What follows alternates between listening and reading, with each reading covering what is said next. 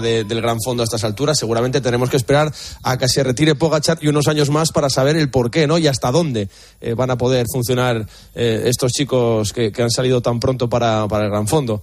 Igual que hay otras preguntas que, tardaremos tiempo en años, a corto o medio plazo, en contestar. Y, a mí es una de las cosas que más me apetece saber del mundo del ciclismo es hasta cuándo esta gente que ha entrado tan joven, eh, Pogachar, Ebenepul, eh, Ayuso van, van a llevar su, máximo rendimiento. tenemos varios ejemplos, Eri. Yo creo que el caso de, por ejemplo, de Peter Sagan y de Nairo Quintana, que empezaron jovencísimos y es verdad que se han apagado, se han ido apagando antes que el resto. Así que eso yo creo que nos puede hacer ver un poquito por dónde van los tiros en estos, en estos talentos tan precoces, creo yo. Claro que sí. Mañana, ¿qué etapa tenemos? Etapa nerviosa, ¿no? De las que denomináis nerviosa.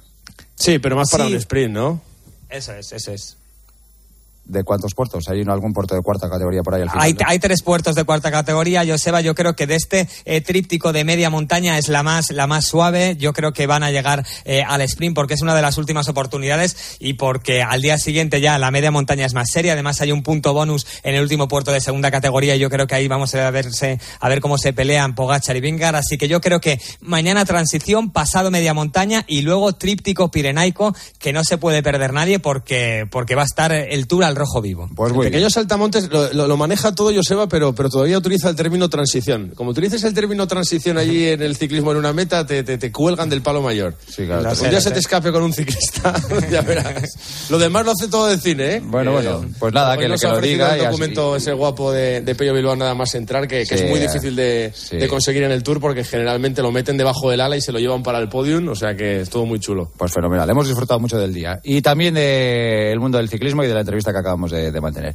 Eric Ike Arauz, mañana más. Gracias a todos. Un abrazo que nos vamos. Hasta luego. Abrazo. hasta mañana.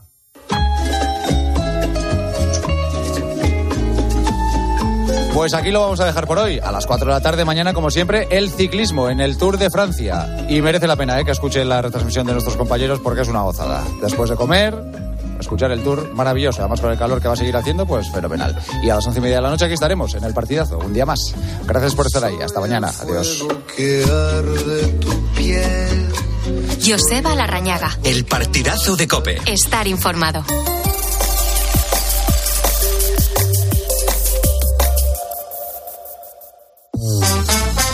Beatriz Pérez Otín. La noche. Cope. Estar informado.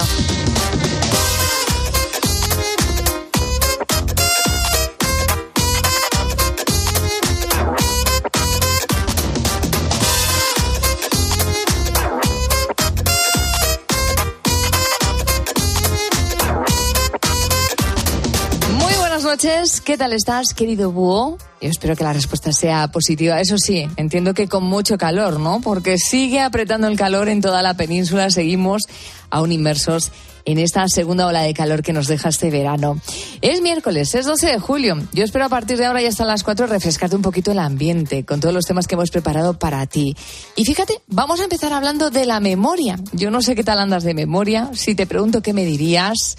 El paso de los años no solo se nos nota en las canas, en la piel, también se nota en la falta de memoria. A veces son pequeños despistes y otros son olvidos importantes. Cualquiera puede olvidar dónde dejó la llave de la casa o equivocarse de horario en una cita médica. Lo grave sería irse de casa dejando la puerta abierta de par en par, presentarse en otro hospital. Por Sería terrible llegar a la Sobre casa. Sobre todo si uno no es paciente, sino el médico, por ejemplo.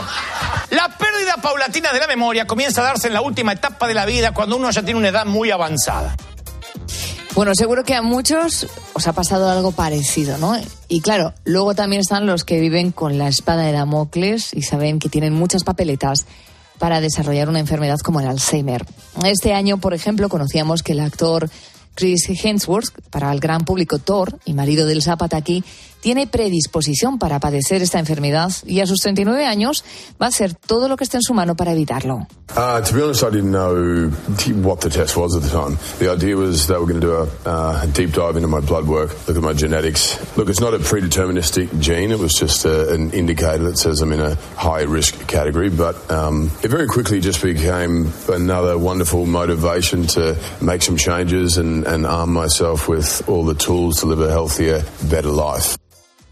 Hoy en la noche queremos averiguar qué hay detrás de los cerebros eh, superancianos, esas personas que cumplen años y que pueden presumir de tener una memoria excelente.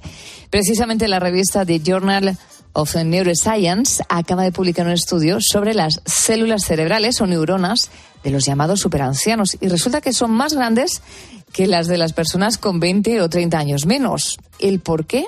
Pues mira, no lo sé, vamos a ver si lo averiguamos. ¿Será algo biológico? ¿Será algo entrenado? Eso es lo que vamos a intentar contarte en estos primeros minutos de la noche. ¿Y qué te parece? Que la pregunta de oyentes yo creo que va a tener mucho que ver también con la memoria. Vamos con ella.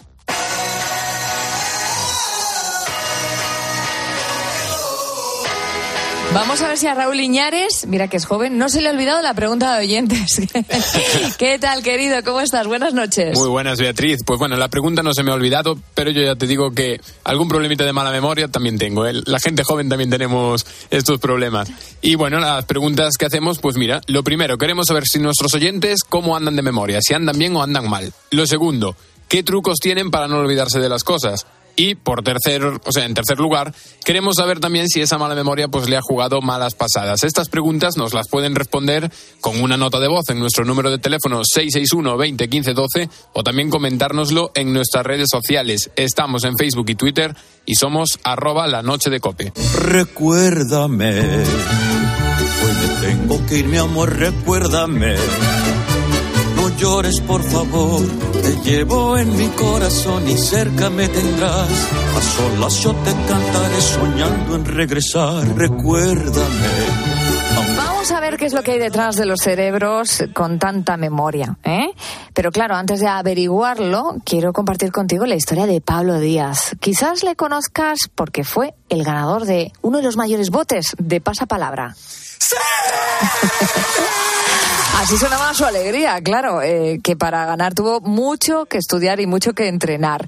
Así se lo contaba hace tiempo Adolfo Arjona en la noche. Pues fíjate que yo creo que no, realmente, evidentemente es un concurso donde la memoria prima mucho y es cierto que hay gente pues que tiene más memoria que otra de, forma natural, digamos pero de verdad pienso y creo que lo que más importa es el trabajo duro, ¿no? El, el haber echado horas y el haber hincado codos eh, y eso es realmente lo que hace que puedas ganar un bote, porque al final no es como otros concursos, como pueda ser pues Saber y Ganar o, Boom, donde el conocimiento es muchísimo más general y de muchos otros campos, sino que realmente esto es mucho más de, estudiar, pues como, como yo me he estudiado la selectividad.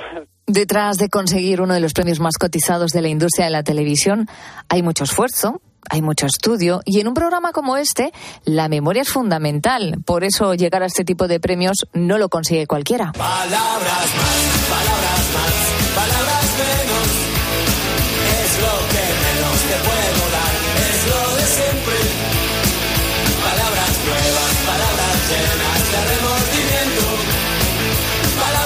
Yo creo que ninguno de nosotros dudamos del trabajo que hay detrás de estos concursos. Quiero decir, cuando una persona se plantea competir en estos certámenes, donde hay tanta oferta de participantes, cuenta con un mínimo de preparación. Pero también te digo una cosa, para ello tiene que existir una buena base, ¿no? ¿Qué hizo Pablo para presentarse a este concurso? ¿Sabe acaso, eh, por un test de inteligencia, cuál es su coeficiente? Eh, yo la verdad que nunca me he hecho un test de coeficiente, de coeficiente intelectual. Eh, de todos modos, sí que tengo entendido que, mm, que la, verdad es que no, no tengo eh, mucha idea del tema, pero sí que he leído que cada vez más científicos están eh, más de acuerdo con que hay muchos más tipos de inteligencia que el coeficiente intelectual no mide eh, y que también hay que hay que tener hay que darle importancia. Entonces realmente nunca me he hecho uno y, y yo creo que tampoco me haré nunca otro. No, no tengo mucha curiosidad tampoco en ese sentido. Cuando uno ve este tipo de concursos piensa, qué difícil! Es que yo nunca podría llegar a hacer algo así. Pero fíjate, en el caso de Pablo todo empezó siendo espectador. Pero ¿cómo llegó a plantearse participar en este concurso? ¿Era una opción real para él? Yo veía pasapalabra con mi abuela y cuando yo cumplí 18 años, ella me dijo, ay, ¿por qué no, por no vas al concurso? Que seguro que la leías bien, porque, porque bueno, intentábamos jugar a ver quién acertaba más palabras y yo he acertado bastantes. Entonces, eh, cuando tuve 18 me, me puse a estudiar Entonces estuve estudiando durante un año y cuando tuve 19 años ya fui a- al concurso. En la primera vez que yo estuve, eh, que tenía 19 en Telecinco, y ahí eh, pues estuve 47 programas y, y después eh, la siguiente vez que he estado ya ha sido cuando he tenido 23. Su gran memoria e inteligencia se pudo comprobar en la prueba donde están, donde el concursante tiene que utilizar la retentiva para adivinar en qué número se encuentran las nueve palabras que les dejan memorizar en apenas unos segundos. Luego está el famoso rosco. No me puedo ni imaginar la cantidad de vocabulario que tuvo que aprender Pablo. Y la complicación abarca no solo aprender- aprenderte esas palabras, sino también el significado, su pronunciación. ¿Cuál ha sido la palabra más difícil que se aprendió y que se tuvo que estudiar y que nunca le llegaron a preguntar? Un montón de palabras. Hay, hay muchas palabras que son como muy graciosas. Por ejemplo, eh, un, un hombre que es matón y pendencioso en Contiene la Leña es un arrebata puñadas. y cosas así que te aprendes que tienen un significado en el diccionario y dices, jope, ojalá pudiera utilizar esta palabra. El autobús aceleró en el charco, le vi los ojos, fue mala fe. Si todo pasa por algo, que el karma cumpla su papel. Esta es la historia de Pablo Díaz, un buen ejemplo de alguien que ha entrenado estrictamente su cerebro y le ha dado buenos frutos. Vamos, que ganó un millón ochocientos veintiocho mil euros. No, poca broma. Hablando de memoria, deberías diferenciar entre ser despistado y no prestar atención a lo que haces. Y también con tener mala memoria. Y luego, claro, está la falta de memoria por enfermedad, por deterioro cognitivo. Cierto es que a medida que cumplimos años, nuestra cabeza va fallando. Alrededor del 40% de las personas mayores de 65 años tienen problemas de retentiva asociados con el paso del tiempo y aproximadamente un 1% de esos casos progresan a la demencia cada año. ¿Se puede evitar? Como te contaba al principio, se ha publicado un estudio científico que indica que hay personas mayores a los que se denomina superancianos. Sus neuronas son más grandes que las de personas 20 o 30 años más jóvenes. Parece que aquí el tamaño sí importa. Héctor Ruiz es neurobiólogo y autor del libro Los secretos de la memoria, las historias humanas que revelaron qué es y cómo funciona. Además es director de la International Science Teaching Foundation. Héctor, buenas noches. Hola, buenas noches. Bueno, la, la memoria, Héctor, o mejor dicho, la falta de memoria es algo que nos preocupa a todos. Por eso en la noche nos ha llamado mucho la atención este estudio de la Universidad de Northwestern. Nuestra compañera Lucía tiene algo más de información. Los investigadores tomaron imágenes de los cerebros de seis personas mayores que durante su vida habían participado en una investigación en curso sobre sus habilidades. Los superancianos de la muestra murieron con un promedio de 91 años. Los participantes del programa de investigación de superenvejecimiento de la Universidad Northwestern en Illinois deben tener más de 80 años, tener una excelente memoria, estar dispuestos a someterse a varios controles y pruebas y estar de acuerdo en donar su cerebro a la ciencia médica después de su muerte. Pues ya sabemos algo más, al menos someramente, de dónde parte este estudio, Héctor. ¿A qué conclusiones llegó y qué nos aporta en el estudio del cerebro y la memoria? ¿Qué nos puedes contar? Bueno, por lo que sé, estos investigadores eh, lo que hicieron fue comparar una región concreta del cerebro que está asociada con, con la memoria, eh, compararla de, de, estas seis personas ¿no? que, que, se hicieron mayores manteniendo una muy buena salud cognitiva y, una, y unas buenas habilidades relativas a la memoria. Las compararon pues, con personas que, bueno que, experimentaron pues el habitual declive cognitivo que todos la inmensa mayoría eh, eh, experimentamos que es normal e incluso con personas más jóvenes no y encontraron eh, entre otras cosas pues que en esta región eh, algunas neuronas resultaban ser más grandes ¿no? de, lo habitual. Eh, bueno, es una observación particular que de algún modo eh, nos puede dar algún indicio de por dónde podemos seguir investigando para entender. Que, a qué se debe el, declive cognitivo. También es un estudio que pensemos que estamos hablando de una comparación de muy pocas personas. Entonces, eh, estadísticamente no, no tiene, no tiene eh, un gran valor, pero bueno, nos puede, nos puede dar eh, unas indicaciones. Pensemos también que al final el análisis se hizo a nivel estructural, a nivel, a nivel celular quizás realmente las diferencias importantes que hay entre las personas que mantienen una salud cognitiva realmente no las podríamos observar a ese nivel. A ver, Tendríamos que irnos, por ejemplo, a nivel molecular, ¿no? De manera que, bueno, tenemos ahí ese estudio que eh, nos indica que se han hallado esas diferencias y que quizá pues vale la pena seguir investigando por ahí. ¿Y qué tipo de información nos puede aportar un cerebro de una persona fallecida, mayor y que haya tenido Alzheimer? ¿Podría ayudarnos a detectar su origen, prevenirlo? Bueno, en efecto, eh, evidentemente, una de las primeras, primeras fuentes de, información en relación a, la enfermedad de Alzheimer pues son eh, las, muestras de, cerebros de, personas que fallecieron ¿no? a causa de esta enfermedad y que nos permiten bueno, pues en ver efectivamente que en estos casos hay una serie de particularidades en esos cerebros, eh, particularidades que podemos observar ¿no? a nivel celular, como por ejemplo pues, el, la acumulación ¿no? de una serie de, de sustancias, unas proteínas. También es muy típico que se formen unos ovillos ¿no? de unas proteínas que son, que son fibrilares. Eh, lo que pasa es que, bueno, llevamos ya décadas observando este tipo de, de cosas y, y, evidentemente avanzando mucho más, yendo mucho más uh, allá de, de, de, estas observaciones. Y el problema es que, evidentemente, son importantes para intentar pues, eh, dilucidar ¿no? qué es lo que puede estar sucediendo en, una, en la situación eh, como una enfermedad como, como el Alzheimer, pero por desgracia no es suficiente ¿no? Como para poder eh, averiguar exactamente cuál es la causa de esta enfermedad o incluso saber si realmente estas particularidades que vemos en, en los cerebros eh, afectados por Alzheimer, si realmente son la causa o son un efecto. Debemos pensar que, que también hay personas, ¿no? hay, cerebros sanos que también presentan estas, estas particularidades, eh, con lo cual ¿no? nos despista bastante. La cuestión es que a día de hoy, por desgracia, eh, todavía desconocemos ¿no? cuáles son las causas de, de, de, esta demencia. Conocíamos que el joven actor Chris Hemsworth había hecho pública su predisposición a padecer Alzheimer. Eh, el actor tiene 39 años. Yo no sé si teniendo esta información podría evitarlo como él quiere, si empieza a entrenar, a mejorar sus hábitos. Eh, ¿Hay algo que pruebe que bueno, puede retrasarse esta enfermedad o incluso esquivarla?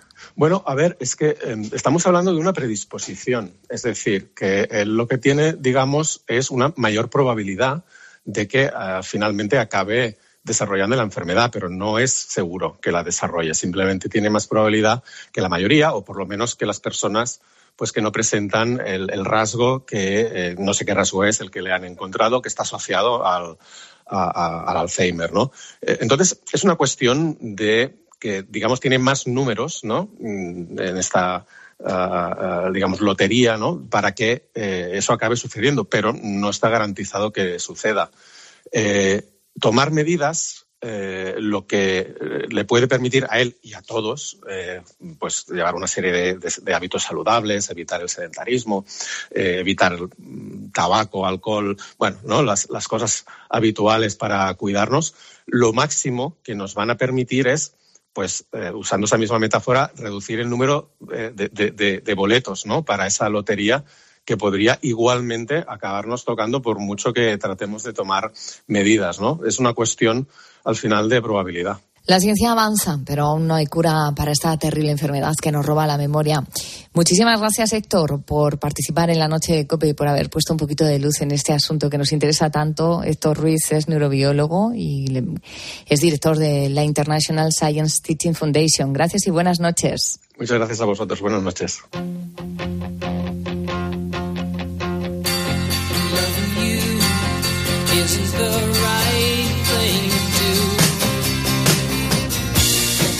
El entrenamiento del cuerpo, su cuidado para mantenerlo plenamente en forma, es algo que está de moda. Pero ¿qué ocurre con el cerebro? Forma parte de nuestro organismo, por lo tanto deberíamos también estar muy pendientes de que no se nos oxide, ¿no te parece? En los últimos años se han popularizado los gimnasios para la mente y uno de ellos es Liceum. Se presenta como un espacio intergeneracional de actividades que promueven la gimnasia cerebral y el ejercicio intelectual. Se persigue eso, el desarrollo cognitivo y el bienestar. Sergio Sepúlveda es neuropsicólogo en esta academia donde se ejercita la memoria. Vamos, Sergio, que sacamos en liceo músculo de nuestra memoria, ¿no? Buenas noches. Hola, buenas. Sí, como bien has dicho, trabajamos la memoria desde distintas partes. O sea, la memoria no podemos trabajarla de forma aislada. La memoria está asociada a distintas funciones cognitivas como la atención, el razonamiento, el lenguaje y desde esas distintas áreas trabajamos para poder mejorar en el rendimiento de la memoria de las distintas personas. Dicen que la mente puede permanecer despierta y activa durante más años si la ejercitamos a diario. ¿Qué tipo de ejercicios podríamos hacer? Los ejercicios tienen que ser muy variados, porque, por ejemplo, como a mí me explicaron eh, durante mi carrera, me dijeron que las personas que hacen ejercicios de plataformas que se dedican a promover un bienestar en, en las distintas áreas, dice que si realizamos esa actividad muchas veces podremos ser muy buenos en esa actividad. Por ejemplo, la típica actividad en la que te presentan cartas boca abajo y tienes que ir emparejándola en cada intento. Pues podrás ser muy bueno en esa actividad, pero no significa que vayas a mejorar la memoria. La memoria la tienes que mejorar con distintas actividades, como pueden ser los crucigramas, como pueden ser fichas eh, en las que yo te doy una lista de palabras y tú tienes que usar distintos métodos para mm, mejorar la asociación, porque la memoria se puede considerar como una asociación. Entonces, como cuanto mejor hagamos ese procesamiento de la información que queremos recordar, mejor va a ser nuestro, nuestra capacidad para memorizarla. No sé, Sergio, cuál es el perfil de las personas que acuden a un gimnasio para entrenar la memoria. ¿Lo hacen por voluntad propia, por recomendación médica? Eh, pues principalmente son personas con una, una vida activa, son personas muy cultas y hay distintos perfiles. Es verdad que hay personas que vienen porque han notado una, un empobrecimiento de sus funciones cognitivas como la memoria, la atención, pero hay personas que vienen únicamente para estar activos porque algo se asocia el envejecimiento es a una pérdida de, de la actividad y, y las personas quieren seguir activas, entonces vienen por voluntad propia ejercitar la memoria y el cerebro de esta manera, yo me imagino que podría reducir el porcentaje de probabilidad de padecer enfermedades neurodegenerativas, como por ejemplo el Alzheimer, ¿no? Eh, eh, sí, por supuesto. Mira, si me permites, te quiero citar un estudio realizado en monjas, ¿vale? Este estudio determinó que la, el entrenamiento, eh, la, actividad cognitiva, la estimulación, permite incluso luchar contra el Alzheimer. Eh, en el estudio se descubrió porque estas monjas, primero, ¿por qué se realizó en monjas? Pues se realizó en monjas porque esta es una población que sigue el mismo estilo de vida. Por consiguiente, eliminamos muchos factores externos como pudiera ser la alimentación, el, la sanidad, ¿vale? Todas siguen el mismo estilo. Entonces, se descubrió post-mortem, porque se, se analizó, se hizo una biopsia de los cerebros, que incluso monjas que habían desarrollado la enfermedad de Alzheimer no manifestaban síntomas por la práctica continua que habían recibido de estimulación cognitiva. Entonces, es un estudio que da muchas esperanzas a la prevención contra enfermedades de deterioro cognitivo. Pues desde luego muy interesante todo lo que nos ha contado Sergio. Nos despedimos de Sergio Sepúlveda, neuropsicólogo, en la Academia Liceum para entrenar la memoria. Gracias por estar en la noche de COPE. Un abrazo. Muchas gracias.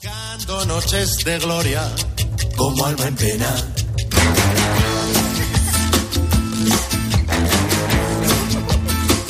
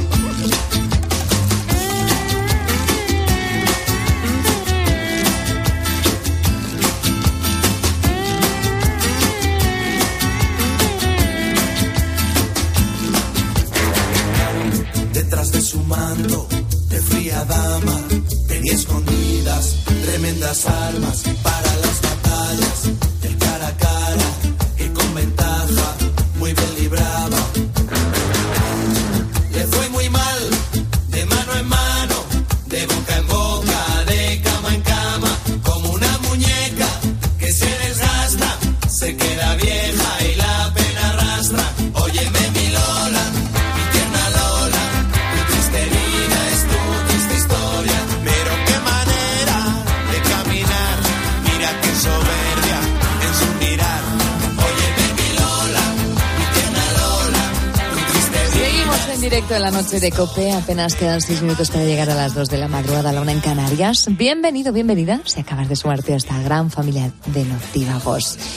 ¿Cómo de dura puede ser la vida de un deportista de élite? ¿Qué hay detrás de una retirada a la temprana edad de 30 años? En unos minutos visita la noche de Copé una campeona del mundo, mejor dicho, tricampeona del mundo del boxeo.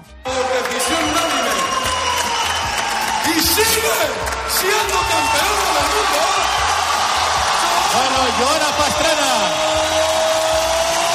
Joana Pastrana, campeona del mundo, ya exboxeadora, a los 30 años, como digo, colgó los guantes, pero se ha convertido en empresaria, en entrenadora de campeones y lo más singular de su currículum, también en actriz.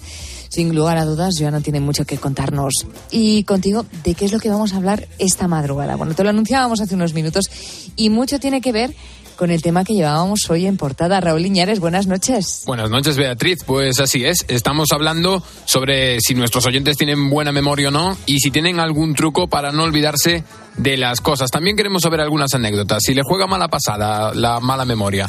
Pueden enviar sus notas de voz al 661 20 15 12 o escribirnos en nuestras redes sociales. Estamos en Twitter y Facebook y somos arroba la noche de cope. Como todos los días, la primera voz es una de la redacción. Y hoy hemos hablado con la compañera del equipo web, María Bandera. Mira que nos cuenta, porque las malas pasadas a veces te las puede jugar incluso el estrés. Hola, búhos, buenas, ¿qué tal? Eh, bueno, pues yo memoria malísima, además desde los 20 años y va peor. Eh, de hecho, yo he ido al médico, al neurólogo, eh, me han hecho pruebas y lo que me han dicho es que es el estrés. O sea, Ay, no pobre. es eh, que tenga mala memoria o no es nada patológico, simplemente eso, mm, el estrés que hace que te olvides de muchas cosas. Y bueno, pues eh, malas pasadas a diario porque se me olvidan cosas, no me salen las palabras y bueno, eso no, no es muy agradable. Sí que es verdad que de las cosas importantes, eh, por ejemplo, citas médicas de mis hijos o, o cosas realmente que importan, eh, eso no se me olvida nunca. Y le Menos entiendo, mal, ¿eh, menos mal. Sí, hombre, por, Hombre. supuesto, por supuesto. Lo, lo importante, pues mira, menos mal que no se le olvida, pero le, le entiendo, porque si tienes muchas ideas en la cabeza y a veces no necesariamente del todo buenas, pues al final se te acaban yendo algunas. Bueno, es que el estrés es malísimo. Te puede dar por la pérdida de memoria y por otras eh, muchas cosas más que podríamos hacer un largo, un, la- un largo listado. Seguro que nuestros oyentes tienen mucho que contarnos en este sentido. Más mensajitos. Pues mira, vamos a abrir ya la puerta a los mensajes de oyentes. Estos son Sito y Cristina. Yo, eso de subirme en el coche, de salir de casa, a la primera no puedo hacerlo. Yo tengo que salir de, ca- de casa, darme cuenta que se me ha olvidado algo, pasar, recogerlo, volver a salir y posiblemente darme cuenta de que se me ha olvidado otra cosa y volver a entrar a casa a recogerlo. Soy más despistado que una cabra en un garaje. Pues yo tengo muy mala memoria. No me acuerdo de cosas del pasado eh, para nada. Pero en cambio tengo un hermano que tiene memoria de elefante. Se acuerda de los diálogos de las películas que ha visto. Todos tenemos, todos tenemos algún amigo así que, que se acuerda de los diálogos de películas. O, o bueno, yo siempre tengo también algún amigo que se escucha una canción dos veces y ya se la sabe entera. Sí, bueno, qué memoria. O sea, Seguro que le es útil en muchos aspectos de su vida. Sí, por supuesto. Luego ya, en otros casos, como por ejemplo para estudiar, a veces se lo olvidé, pero, pero para este tipo de cosas tiene una memoria impresionante. Así que nada, vamos a recordarle a nuestros oyentes que pueden seguir contándonos sus anécdotas sobre si tienen mala memoria o no, sobre qué malas pasadas le pudo haber jugado y nos lo pueden decir en nota de voz en nuestro teléfono 661 20 15 12 y también dejarnos sus comentarios en nuestras redes sociales. Estamos en Facebook y Twitter y somos arroba la noche de cope.